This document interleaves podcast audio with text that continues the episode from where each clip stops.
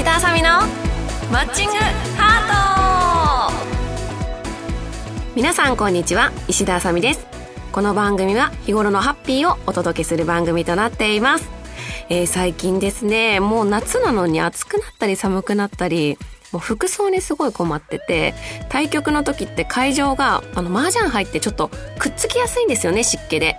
だから冷房がガンガンについてて 外は暑いのに室内が寒いからもう服装にほんと困ってカーディガン荷物になるしもうどうしようって毎日毎日ねその服装に悩ましいというかこの時期のあるあるですよね。男性の方はちょっとあるのかわかんないんですけども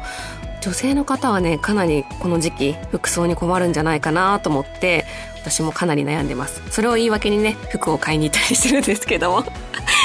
はい。まああとはですねまたちょっとコロナがねひどくなってきてはいるんですけども今年はねお祭りがまた開催される箇所とかもね結構あったり花火大会があって皆さん久しぶりの花火見れてよかったっていう声とかをね SNS で結構見るんですけども私もね来週あたりお祭り行けたらいいなとは思いつつなんか日々の疲れをそういうので癒せたらなと思っております。はい。番組では皆様からのメッセージを募集しています。メールのやつ先は サイトの右上にあるメッセージボタンから送ってください。皆様からのお便りぜひお待ちしております。それでは石田あさみのマッチングハート今日も最後までお付き合いください。この番組はラジオクロニクルの提供でお送りいたします。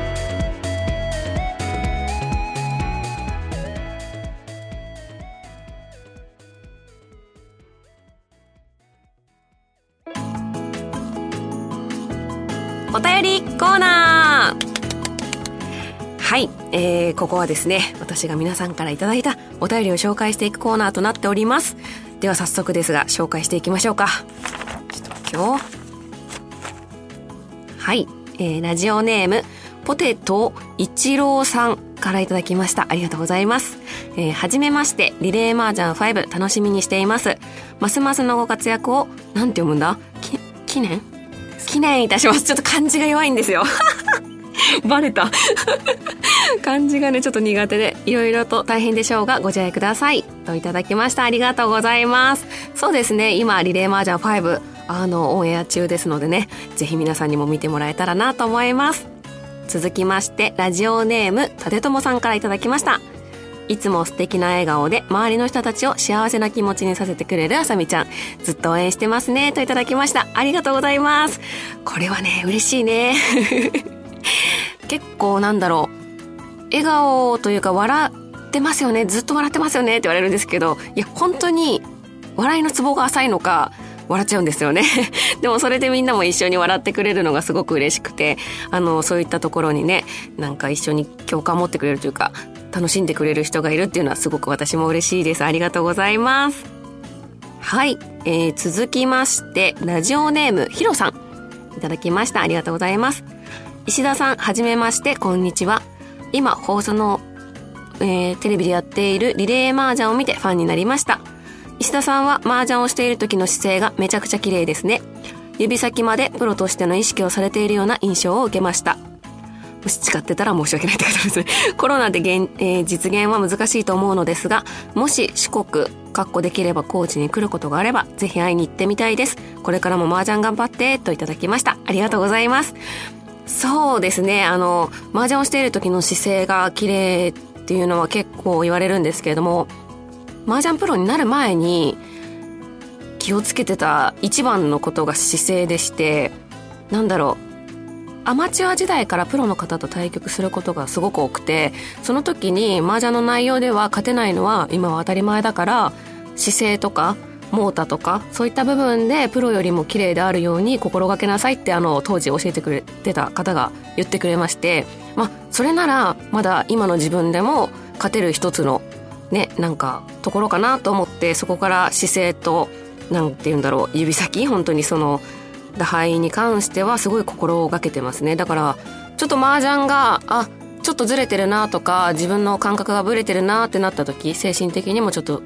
揺らいでるなって時は一回姿勢を入れ直すというか あ姿勢も今崩れてるかもっていうのが最初に頭によぎります。未だにね。はい。でですね、最近あの、地方に行くこともまた増えてきたんですけども、四国ね、なかなか行く機会がなくて、多分私まだ恥、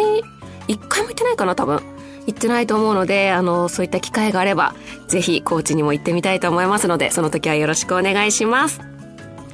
はい、えー、ラジオネーム若さんからいただきました。ありがとうございます。えー、朝ちびさんこんにちは。投票選抜戦からツイッターでつながり、緊張してましたが、実際に会えて同卓もできて、すごい充実した半年間でした。また、麻雀ファイトクラブでのマッチングや会って同卓もしてみたいです。まだまだ点数計算など覚えることたくさんですが、えー、さて自分の最近のおすすめなんですがピスタチオです。えー、ピスタチオのジェラートを食べてからドハマりしアイスやスイーツなど何かしら新しいのが出ると即買いして食べてます。最近はピスタチオ味の豆乳飲料が豆乳が苦手な人でも飲みやすくおすすめです。今後も朝日さん推しの一人として微力ながら応援してます。ただきました。ありがとうございます。そうですね。今開催されている麻雀ファイトクラブエクストリームの、えー、投票選抜戦ですね。ここでつながった人っていうのはかなり多くてあのー普段遠くて会えない方とこの選抜戦を通してなんか濃密な時間というかもう私たちにしかわからない時間を一緒に過ごしたっていうなんか思い出がすごく強いので実際に会うとその話ですごく盛り上がるんですよね。そこから仲良くなったって方ももうたくさんいますので本当に嬉しい限りですね。ピスタチオは私はあんまりちょっと手を出したことはないんですけど あの豆乳がすごいあなんかハマってるというか豆乳毎日飲むんですけど豆乳いろんな味があるのでちょっとピスタチオ味にもね挑戦してみたいなと思いました。はいたくさんのお便りねありがとうございました。以上お便りのコーナーでした。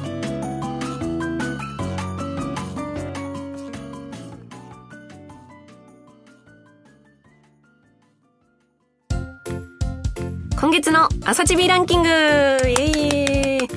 はい。今月のランキングは何にしようかなと悩んだ結果、えー、夏に食べたくなるものランキングでいきたいと思います。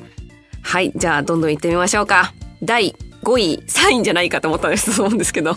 第5位からいきます。えー、第5位、えー、リンゴ飴。えー、これはお祭りの時に小さい時に、あの、絶対買うものの一つで、リンゴ飴は絶対買ってたんですけど、あの、リンゴ飴ってあの、美味しいんですけど、当たりと外れがあって、たまに外れを引くと、リンゴがめちゃくちゃ美味しくないんですよ。あの、見た目は全部一緒ですごい美味しそうに見えるんですけど、リンゴがなんか、シャリシャリ、ちゃんとしてないというか、なんか、うん、ちょっと時期がずれてるというか、リンゴが美味しくないと、なんかがっかりしちゃうんですけど、当たりを引いた時はめちゃくちゃ嬉しいので、この時期になると、なんかリンゴ飴食べたいなぁと思います。はい。でもお祭りがね、なかなかないから売ってないんですけど、お祭りがあったらぜひ皆さんも買ってみてください。当たりを引けるように。はい。続きまして、第4位。えー、これはお寿司ですね。あの、夏って結構食欲減るんですけど、何食べていいかわかんなくて、いや、食べたいものないなと思うと、お寿司ぐらいしか思いつかないというか、お寿司だったら食べれるなっていう気分になるんですよね。なんかまあお寿司は年中食べたいんですけどね。でも夏はより一層食べたくなります。お寿司はね。はい。続きまして第3位。えー、これはスタミナうどんっていうのかな？んか多分人によって違うと思うんですけど私の実家でお母さんが夏になると冷たいうどんになんか焼肉みたいなお肉が乗っててあとキムチと、えー、温泉卵と野菜がの、レタスかな？が乗ってて、もうなんかそれ一つでお腹いっぱいになるというか、それは熱くても食べれるというか、なんかこれがすごい食べたくなるなーっていうのがあって、まあ、実家じゃない今はですね、今でも作ったりするんですけど、夏以外はやっぱり作らないので、この時期ならではかなと思います。めちゃくちゃ簡単なので、皆さんもなんかうどんの上に、えー、肉を焼いて 焼肉のタレで焼いて、乗せて、キムチを乗せて、レタスを乗せて、温泉卵を乗せて、あとめんつゆかけたらもう出来上がりなので、ぜひ皆さんも試してみてください。はい。続きまして、第2位。これはね、サムギョプサル。あの、私、名古屋にずっと住んでたんですけど、名古屋であの学生時代とかよく仲いい子たちと遊んだ後にサムギョプサルのお店に行ってたんですよね。夏はそれこそいろんなイベントがあったので遊んだ後になんかサムギョプサル食べたいとか言って 仲いい子たちと行って暑い中こうサムギョプサル食べるのがすごい好きだったんですけどこっちに来てからはなかなか食べる機会がなくてなんか仲いい子たちとサムギョプサルを食べてワイワイしたいなっていう夏の思い出じゃないですけどそういうのでやっぱり食べたくなる一つだなと思いました。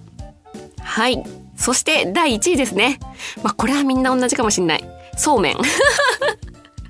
シンプルなんですけどなんかそうめんって色々あってアレンジもすごい効くしなんかネギ塩豚とかうん、それこそなんかそうめんチャンプルみたいな感じも好きですし、まあ、シンプルになんかお酒飲んだ後とかにネギと生姜が入ってるつゆに普通にそれだけで食べるのもすごく美味しくて、そうめんすごいやんみたいな この時期はもうそうめん様々です。子供も大好きなので、やっぱりそうめんはストックしてあると困らないです 皆さんもね、いろんなそうめんのアレンジをして美味しいのがあったら教えてください。あの、夏じゃなくても食べるので、ぜひぜひこちらも皆さん、あの、アレンジお待ちしておりますので送ってくださいね。はい。以上、今月の朝チビランキングでした。